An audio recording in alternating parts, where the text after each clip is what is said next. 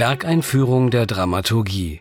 Orphée et Eurydice von Christoph Willibald Gluck. Vorgestellt von Katrin Brunner. Sie kommt bei Ovids Metamorphosen, bei Vergil, aber auch bei Platon vor. Orpheus ist eine der berühmtesten mythologischen Figuren. Ein Sänger, ein Dichter, ein Künstler, der Fauna und Flora mit seinen Tönen zu verzaubern weiß. Bäume und Sträucher verlassen sogar ihre Stammplätze, um ihm zuzuhören. Doch Orpheus ist in erster Linie ein unglücklich Liebender, ein Liebender, dessen Kunst ihm im entscheidenden Moment nichts nützt. Der Mythos ist bekannt. Orpheus Gattin Eurydike stirbt kurz nach der Hochzeit. Doch die Götter lassen sich von Orpheus erweichen, Eurydike in der Unterwelt zu suchen, unter der Bedingung, sich auf dem Rückweg nie nach ihr umzusehen. Als Orpheus Eurydikes Blick bei ihrem Wiedersehen im Hades ausweicht, gerät Eurydike jedoch in Zweifel. Liebt Orpheus sie noch? Weshalb hat er den Weg auf sich genommen, wenn er sie nicht mehr ansehen möchte? Orpheus dreht sich um, Eurydike entschwindet. Ein Liebender schafft den Zutritt ins Totenreich, doch dann wird ihm wegen eines finsteren Göttergebotes die Liebe zum Fallstrick. Aus der Perspektive eines Liebenden ist der entscheidende Moment zwischen Orpheus und Eurydike sicher nicht lösbar. Ein Blick ist schließlich auch ein Bekenntnis. Wie stark ist Zuneigung? Was tut man dafür? Wie viel ist man bereit zu erleiden? Wie geht man mit dem Verlust eines geliebten Menschen um? Wie verarbeitet man den Verlust? Es sind Fragen wie diese, die den Mythos bis heute unsterblich machen. Dass Orpheus zusätzlich als Begründer der Musik, ja der Kunst schlechthin gilt, prädestiniert ihn auch als Opernfigur. Alle Oper ist Orpheus, sagte der Philosoph und Musiktheoretiker Adorno.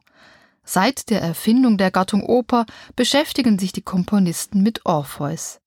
Angefangen bei Jacopo Peri und seiner Euridice in Florenz, eine der ersten Opern überhaupt, über Monteverdis Orfeo bis hin zu Philip Glass oder Harrison Birdwhistle am Ende des 20. Jahrhunderts, es gibt an die 40 Vertonungen dieses Stoffes. Darunter auch die berühmte Parodie Orfeo Enfer von Jacques Offenbach. Auch in der bildenden Kunst lebt Orpheus weiter, in der Literatur oder im Film. Christoph Willibald Gluck komponierte mehrere Orpheus-Fassungen, zunächst für Wien, später als Einakter in Parma auf Italienisch sowie 1774 für Paris in französischer Sprache. Gluck schrieb die Partie des Orpheus zunächst für einen Altkastraten, später für einen Soprankastraten und schließlich in Paris für einen hohen Tenor. Mitte des 19. Jahrhunderts wandte sich der Gluck-Verehrer Hector Berlioz dem Werk zu und adaptierte es für die Mezzosopranistin Pauline Viardot. Diese Version liegt auch der Produktion von Christoph Marthaler und dem Opernhaus Zürich zugrunde. Im Vergleich zu Monteverdi ist neben einer radikal vereinfachten Handlung auch das Figurenarsenal bei Gluck stark reduziert. Orphée, Eurydice, Gott Amor und der Chor sind hier die Agierenden. Orphée ist bei Gluck ein Trauernder, ein Verzweifelter, jemand, der den frühen Tod seiner geliebten Eurydice nicht wahrhaben will und der zu uns in sehr direkten Emotionen spricht. Die Oper ist durchkomponiert, Gluck arbeitet mit biegsamen Formen und kontrastierenden Tableaus, Arien gehen unmerklichen Chöre über, es gibt viele musikalische Wiederholungen. Glucks Musik ist ein Labyrinth, in das sich der Hörer, die Hörerin zu verlieren droht. Seine Oper hat etwas von einer Totenmesse, von einer unendlichen Klage. Wir erleben, wie jemand einen anderen Menschen zweimal verliert. In der Unterwelt bleibt ein Fest des Wiedersehens aus, Eurydice ist naturgemäß befremdet, als Orphée ihr den Blick verweigert. Sie fordert Orphée ganz. Orpheus Blick zurück? Ist es Schwäche oder ist Orphée in diesem Moment ganz besonders stark? Orphée sieht Eurydice wanken, sinken, sterben.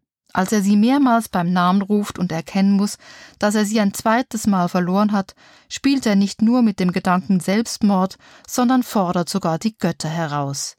In seinem Wahnsinn verkennt Orphée auch Amor, der ihn vor seinem Selbstmord bewahrt und der bei Gluck, anders als im Mythos und bei Monteverdi, sogar ein Happy End in die Wege leitet.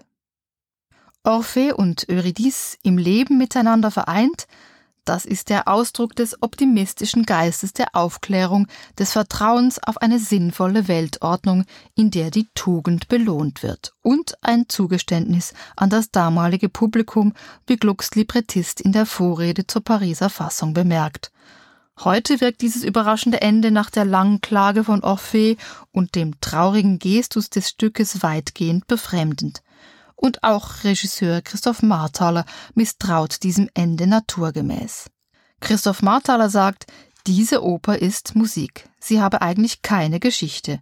Für den Regisseur geht es in seiner Inszenierung um den Gesang und darum, wer eine Geschichte wie erinnert. Wie immer entstehen die Bilder bei Marthaler ganz aus der Musik heraus. Wir befinden uns bei ihm in Grenzzonen zwischen Tod und Leben, zwischen Bewegung und Erstarrung, zwischen Blick und geschlossenen Augen. Zuweilen blickt er augenzwinkernd auf den Mythos und nennt den Abend ein Wiederauferstehungstraining. Die Produktion ist im Januar 2021 mitten in der Pandemiezeit entstanden, als noch Abstandregeln galten und Chor und Orchester nur aus der Distanz erklingen durften. Nähe und Distanz, das ist seit jeher ein großes Thema bei Marthaler. Dabei geht es bei seinem Theater immer um die Gleichzeitigkeit von Nähe und Distanz, die für ihn auch in einem Moment tiefster Liebe parallel existieren.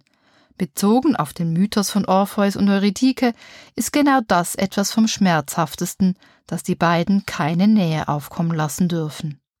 Voll von surrealer Logik sind auch die Räume der Bühnenbildnerin Anna Fiebrock.